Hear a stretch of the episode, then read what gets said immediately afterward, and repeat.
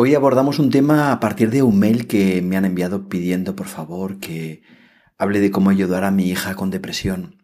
Si queréis os leo resumidamente el mail que me ha llegado y a la vez os invito a que si queréis que alguna vez trate algún tema, trate algún tema, pues me lo pidáis por mail o con un, con un mensaje de voz al teléfono que encontraréis en la página web de danielgabarro.com, que si no me equivoco es el 634 540 923. Si estáis fuera del Estado español tendréis que poner un 34 delante. Muy bien, pues recibo un mail que me dice lo siguiente. Buenos días, me llamo Omar y soy un padre pakistanés que llevo en España 10 años. Y el otro día hablé contigo en una charla que diste en Madrid sobre educar para la felicidad en el instituto de mi hijo, de mi hija. La verdad es que me gustó muchísimo. También te comenté que he leído alguno de tus libros que he bajado gratis de tu página web, aunque alguno de ellos, como el 21 creencias, lo he acabado comprando en papel para subrayarlo porque si no, no hay forma de profundizar en él. Y durante la charla tenía una pregunta personal que quería hacerte sobre mi hija, que tiene 13 años y está sufriendo depresión. Hace un año que la está sufriendo y está tomando medicación, pero me ha dicho su psiquiatra que empezará a quitársela a partir del mes que viene. Al principio, cuando tuvo depresión, ingresó dos semanas en el hospital y ella me dice que no cree en nuestra religión, que no, que no cree en la religión musulmana que no siente nada hacia ella y que no necesita que ninguna persona le haga un seguimiento, que de hecho le da miedo que la gente la siga. Esto la verdad es que no acabo de entenderlo si se refiere a que le den apoyo para que sea musulmana o alguna otra cosa. ¿eh? Luego dice en el mail que también está incómoda en casa porque le hace miedo nuestra cultura. No le gusta la comida que hacemos, ni nuestra manera de hablar, ni de vestirnos, que no le gusta nada, que se siente mal, que se preocupa porque ella se siente muy diferente. Y además dice que en el instituto no quiere que los compañeros y las compañeras le digan que ella es musulmana, que ella no quiere que la cuenten como musulmana. La mayoría del tiempo en casa ahora se queda en su habitación y solo sale para comer. Esta semana además no ha ido al instituto porque me ha pedido que la cambie. Y yo creo que sí, que buscaremos otro instituto. Dice que siente que ha mejorado mucho y que quiere empezar una nueva vida y esforzarse y que en este instituto ha sufrido mucho y que tiene mm, malos recuerdos. Ella, desde que empezó a tener depresión, mm, le pusieron un apoyo en el instituto dos horas al día porque se cansaba mucho y tenía ansiedad. Además sigue, gracias al Servicio de Salud Mental de Jóvenes de Getafe, en el pueblo donde vivimos, un, tratamiento y también va a un terapeuta en un centro privado que, que le gusta mucho, del cual está muy contenta. Mi hija es muy observadora, curiosa, responsable, trabajadora. Los profesores están muy contentos con ella. La verdad es que se esfuerza mucho. De, pequeña tuvo alguna dificultad, pero ahora ya la superó porque le costaba hablar, pero pero sin embargo ahora también dice que se siente cansada de la vida, que es como una abuela. Y mi pregunta son dos. ¿Cómo puedo ayudar a mi hija a superar la depresión como padre? Y si tú crees que le va a ir bien que lo cambie de instituto. A un abrazo muy grande, muchísimas gracias. Omar. Bienvenido, bienvenida al Cuaderno del Sierpa, un podcast en español sobre autoconocimiento, crecimiento personal y espiritualidad práctica que busca serte útil. Mi nombre es Daniel, Daniel Gavarró, y deseo nutrirte interiormente abordando estos temas con sencillez, pero sin renunciar a la profundidad. Gracias por estar aquí.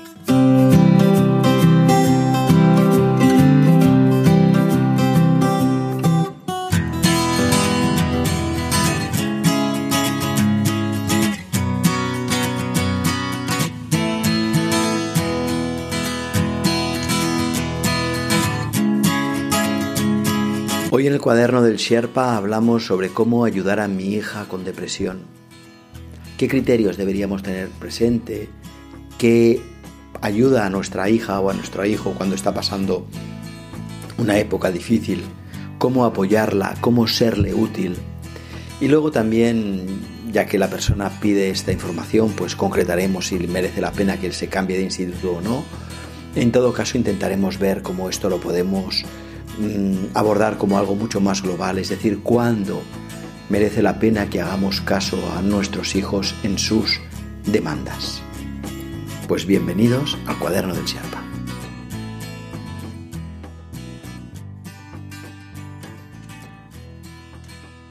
El programa de hoy es un poco distinto, un poco especial, porque estoy contestando a una persona, pero tengo la intención, tengo la impresión, tengo la esperanza de que esto sea útil para muchas personas. Esta chica, esta niña de 13 años se siente mal, siente que ella no, ella no cree en la religión de sus padres, ella no se siente musulmana, se siente mal en el instituto, se siente mal porque no quiere que la contabilicen como, como inmigrada, como musulmana. De hecho, quiere cambiar de instituto. En cierta medida se siente agotada, se siente cansada y dice que se siente como una vieja. Espero que las respuestas que ofrezca sean útiles no solo para Umar, no solo para su hija, sino también para todo el mundo. Y aquí deseo, deseo hablar de la necesidad de que nosotros ayudemos a los jóvenes y a las jóvenes a poder construir una identidad positiva.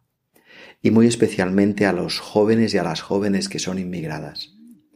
A mí me preocupa mucho que los jóvenes cuyos padres han nacido en otros países y han venido a vivir al Estado español, no puedan construir una identidad positiva, una identidad positiva propia, una identidad positiva que una las dos realidades a las que pertenecen. Muchas veces tengo la impresión que los jóvenes y las jóvenes musulmanas cuando vuelven a sus países, por ejemplo, cuando la hija de Omar vuelva a Pakistán, seguramente en vacaciones y este tipo de cosas, verá muchas cosas en común con sus primos, con sus primas, con sus tíos, pero a la vez se sentirá ajena. Ese, ese ya no es su país. Y eso es un reto muy gordo porque de repente pertenezco a una cultura que sin embargo yo no la he vivido y en tanto que no la he vivido ya no es mía. Por lo tanto, en el caso de esta chica, ella es de familia pakistanesa o pakistaní, pero ella no es pakistaní.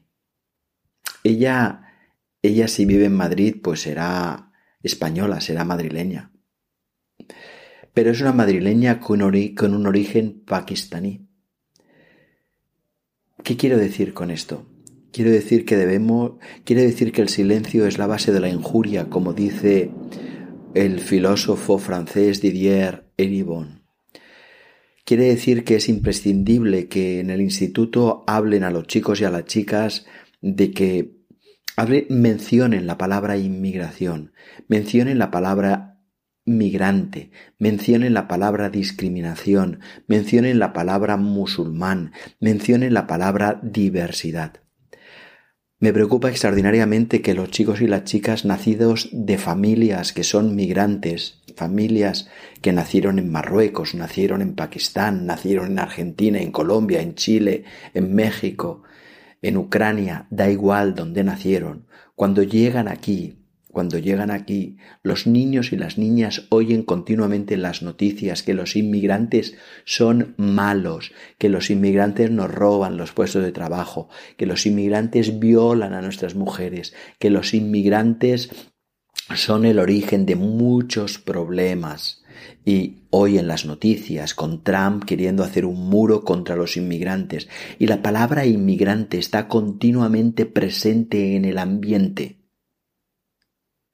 Pero cuando van al colegio, nunca les hablan de los inmigrantes. Y ahí hay un silencio y, y ese silencio les hace sentir culpables. Lo que estoy diciendo es que necesitamos hablar, necesitamos poner nombre, necesitamos ir al instituto Omar, necesitas ir al instituto y pedir, pedir, en el, debes pedir en el instituto que hablen a tu hija, que hablen a los chicos, a las chicas de la inmigración. Tienes que pedir que dejen de callar sobre ese tema, porque el silencio genera culpa. El, el, silencio les impide construir una identidad positiva. Si nadie menciona que yo soy inmigrante y no le dan una, no me permiten ser quien soy, me construiré sobre la imposibilidad de tener una identidad positiva. Me sentiré culpable, me sentiré mal. Y no querré ser musulmana.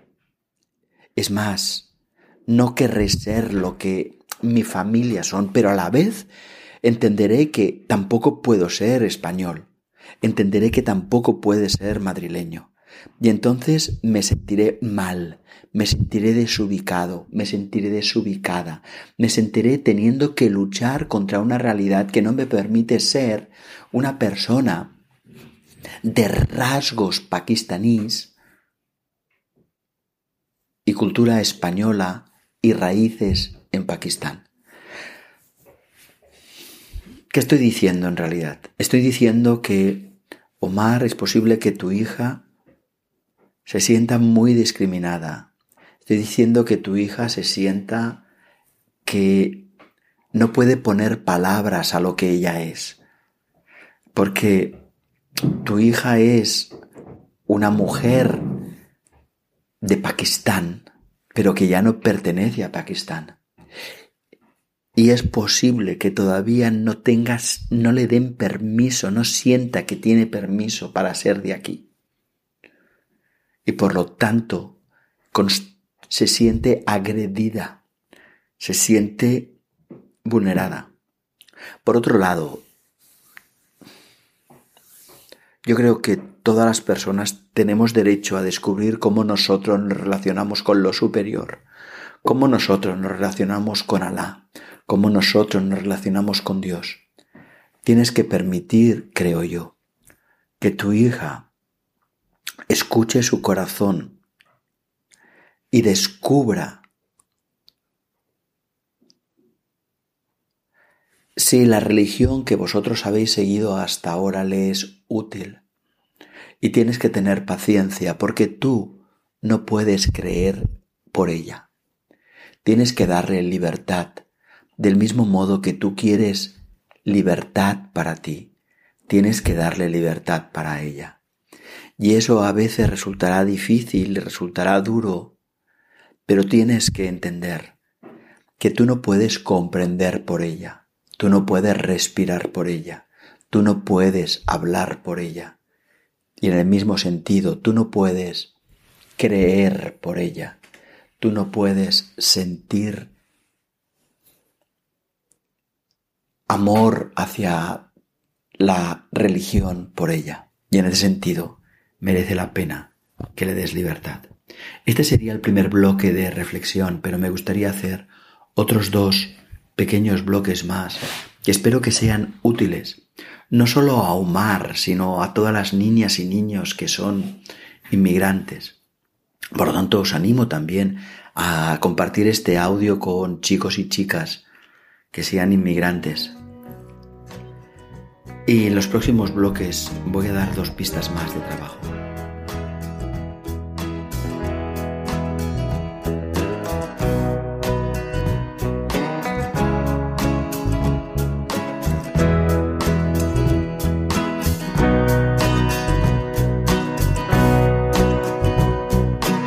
Si quieres contactar conmigo, hazlo a través de mi web, danielgavarro.com, en la sección Contacto.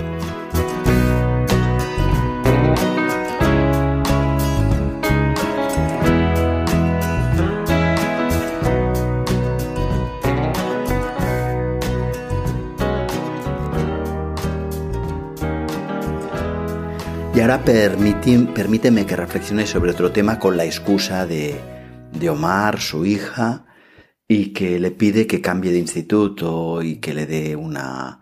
que cómo puede ayudarla, ¿no? Mm, Omar es una única persona, pero es decir, tú yo creo que no, yo creo que tú no eres Omar. Igual sí que igual sí que eres Omar, ¿no? Pero este, este podcast lo van a escuchar muchas personas, así que voy a intentar hacer que la respuesta sea útil para todas y para todos. Omar pide cómo podemos ayudar a nuestras hijas. Entonces yo aquí voy a, muy brevemente, porque es algo que muy a menudo digo y por lo tanto no quiero alargarme. Quiero recordar que para poder ayudar a las personas hay cuatro normas. Y cuando se cumplen las cuatro normas, da igual que me apetezca o no, tengo que ayudar.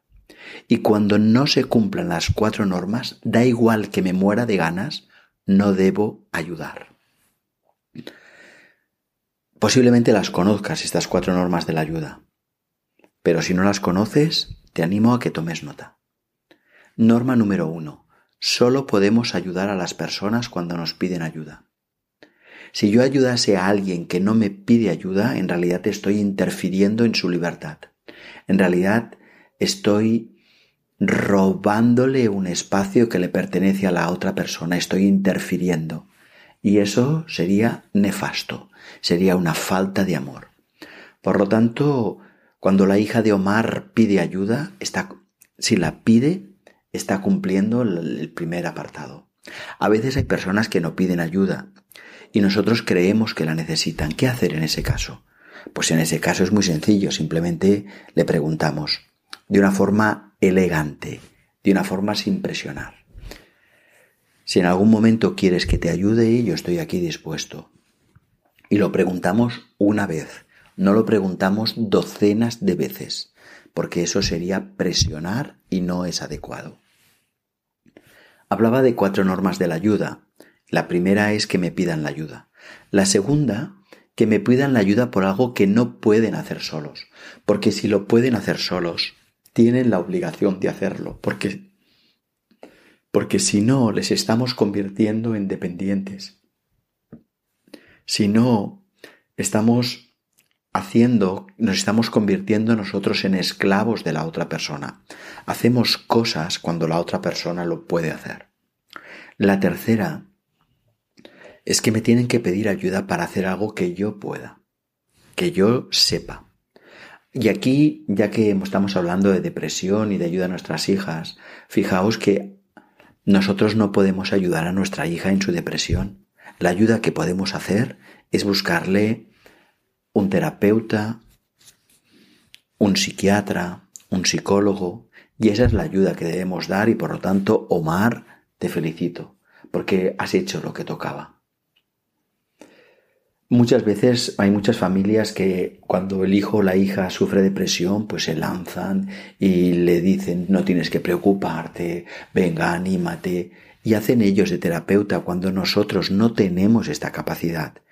Recordad, no podemos ayudar a nadie si nosotros no sabemos del tema. Por lo tanto, tenemos que ser muy prudentes y en el caso de la depresión lo mejor es pedir ayuda a profesionales y en este sentido creo que Omar lo ha hecho excelentemente. Y viene la cuarta y última norma de la ayuda y es que yo solo debo ayudar cuando me corresponde. Es decir, Omar, tú eres el padre de tu hija y debes darle apoyo en cosas de papá, de papá. El padre, por ejemplo, decide el instituto de la hija, decide el colegio de la hija. El padre, por ejemplo, decide hasta, hasta qué hora puede salir, hasta qué hora puede volver. El padre, por ejemplo, decide qué normas hay en casa. El padre, por ejemplo, decide si le paga o no a su hija una extraescolar u otra. Eso es lo que hace el padre. Pero el padre no puede tomar el rol de maestro. Tú puedes ir al instituto y decirles, mira, es muy importante que mm, habléis a los niños y a las niñas de diversidad y que no mm, podéis decir perfectamente la palabra inmigrante, no pasa nada. Y podéis decir la palabra musulmán y podéis decir la palabra yo qué sé, negro, mulato, adoptado, porque eso hace que los niños y las niñas que viven esa realidad la vean que es una realidad que no es mala, porque si tú la nombras, quiere decir que es buena, que es adecuada, que es correcta. Eso puedes hacerlo en el instituto, pero será la profesora, será el profesor, será la dirección quien decidirá. Tienes que separar siempre, tienes que tener muy claro cuál es tu realidad, qué es lo que tú puedes hacer y lo que no puedes hacer. Y cuando te pidan ayuda, si te piden una ayuda que corresponde darla al instituto, tienes que decir esto corresponde al instituto. Pero si te corresponde a ti, entonces decide. Muy bien, tu hija te ha pedido si puede cambiarse de instituto, porque ella cree que aquí tiene un pasado que le impide ser quien es y quisiera empezar de nuevo. Yo te sugiero, y de alguna forma estoy dando un criterio que puede servir para, todas, para todo el mundo, para todas las personas. Yo sugiero que pienses lo siguiente, que penséis lo siguiente. Cuando, cuando nosotros, imaginad que estuviéramos, en un, estuviéramos estudiando inglés, estuviéramos o estamos en un trabajo y en ese trabajo sentimos que no nos aman, que no nos aprecian, que no me gusta el trabajo, que mis compañeros mm, yo no estoy a gusto. ¿Qué hago? Pues empiezo a buscar otro trabajo. Empiezo a enviar currículums a otro lugar, porque mi obligación es cuidarme. Eso que yo haría con otra conmigo es lo que es lo que puedo hacer con otra persona. Es decir, tu hija te pide que le cambies de instituto y es muy posible que tenga sus motivos. Pregúntale. Y si tiene sus motivos y lo ves lógico, cámbiala de instituto. Ahora bien, si en el próximo instituto vuelve a tener problemas, dile que ahora tendrá que hacerles frente. Que yo te puedo cambiar de instituto una vez, pero si en el siguiente vuelven a repetirse los mismos conflictos, quiere decir que este es un tema que tú tienes que abordar. Yo creo que estos criterios que he dado y que de alguna forma pueden ser útiles a Omar, creo que pueden ser útiles para ti también que estás escuchando este audio y no eres Omar. Porque creo que son criterios de la ayuda y criterios de cuando nosotros tenemos que mm, actuar que pueden ser aplicables. Pero me gustaría hacer un tercer bloque de información, un tercer bloque de información que creo que va a ser muy interesante. Déjame que cierre aquí este bloque y si quieres mm, sigo profundizando en este tema dentro de unos pocos segundos. No te pierdas ningún episodio. Suscríbete a mi podcast en danielgavarro.com y recibirás un aviso automático cada vez que publique un nuevo capítulo.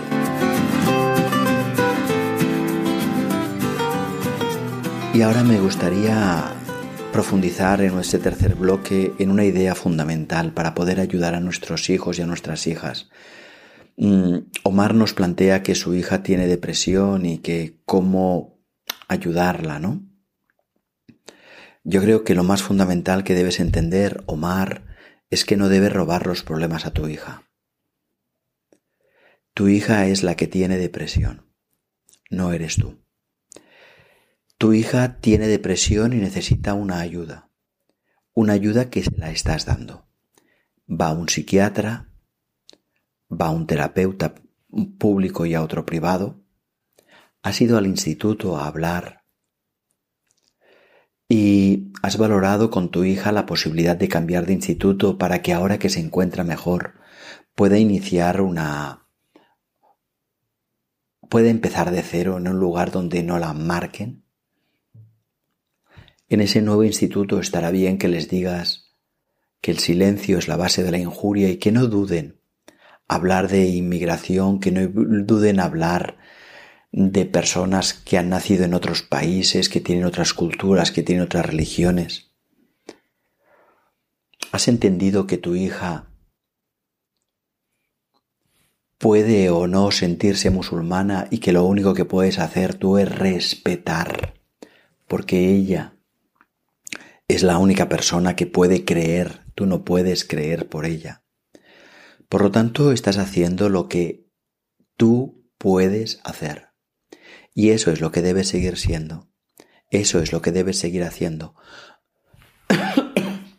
Porque muchas veces nosotros robamos los problemas a nuestras hijas. A veces nosotros nos preocupamos por nuestras hijas y eso no deberíamos hacerlo. Mira, tu hija tiene un problema. Tú le estás dando ayuda. Y la ayuda que no le puedes dar tú, has buscado profesionales para que se la den. Por favor, a partir de ahí, procura no preocuparte por tu hija. Y si te preocupas, finge que no te preocupas. Delante de tu hija, finge que no tienes preocupaciones. Porque si tu hija intuye que tú te preocupas y sufres por ella, hay dos grandes riesgos. El primer riesgo es que tu hija use el sufrimiento como el pegamento, como el vínculo, como lo que os puede unir. Y cuando este tema se solucione, busque otro tema para sufrir, porque cuando ella sufre verá que tú te preocupas y que eso os une, eso os pone cerca. Y claro, eso tenderá a construir una relación enfermiza en la que tu hija buscará el sufrir para estar cerca.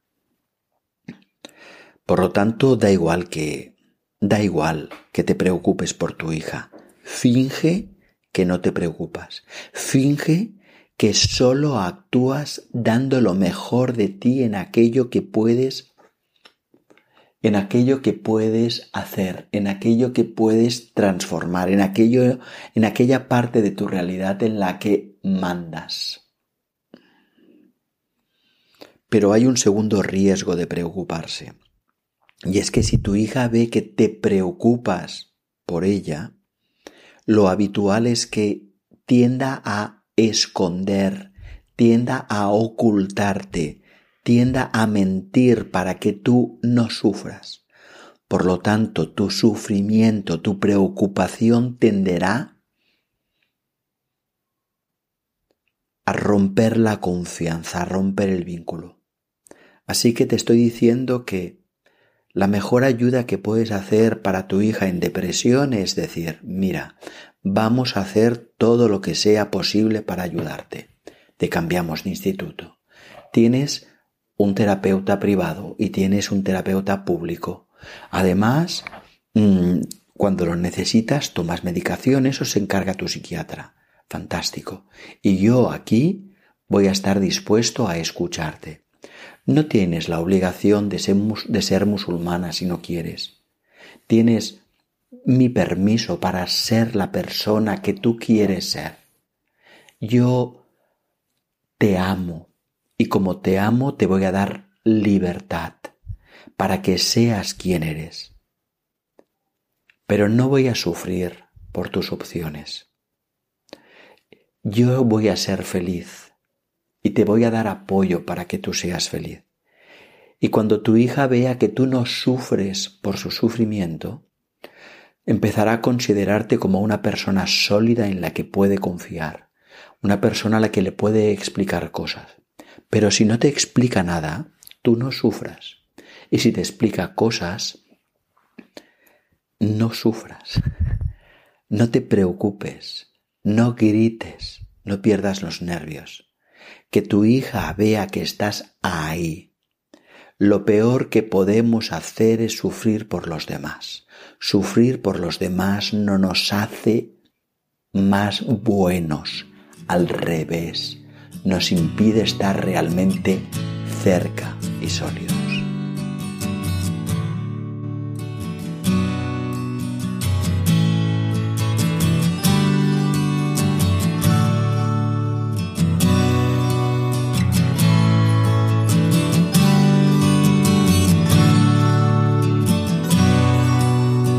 Si tienes alguna propuesta para un futuro episodio, házmela llegar a través del correo electrónico que encontrarás en mi página web, danielgavarro.com, en la sección de contacto. ¿De acuerdo? La espero.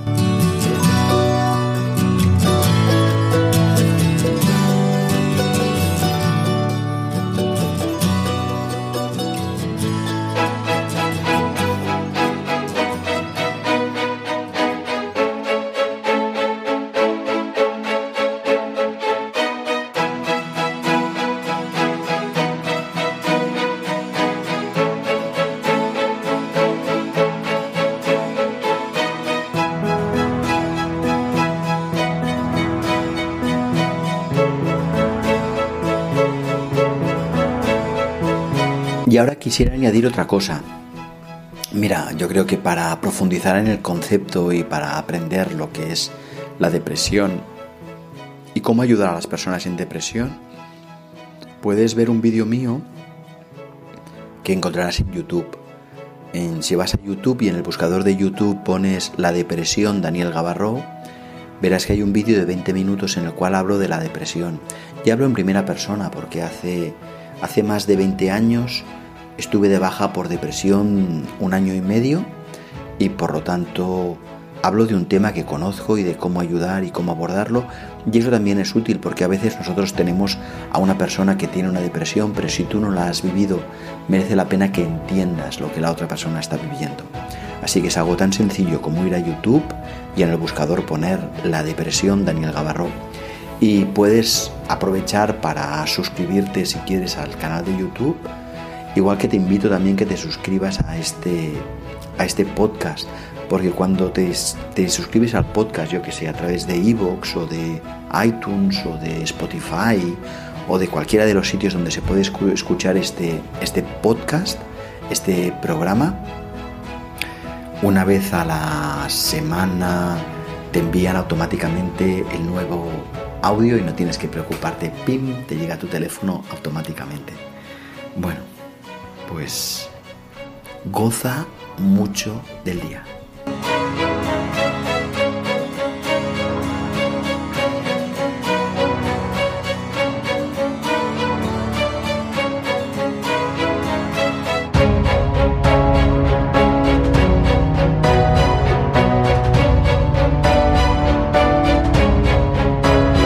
Ojalá este capítulo te haya resultado muy útil.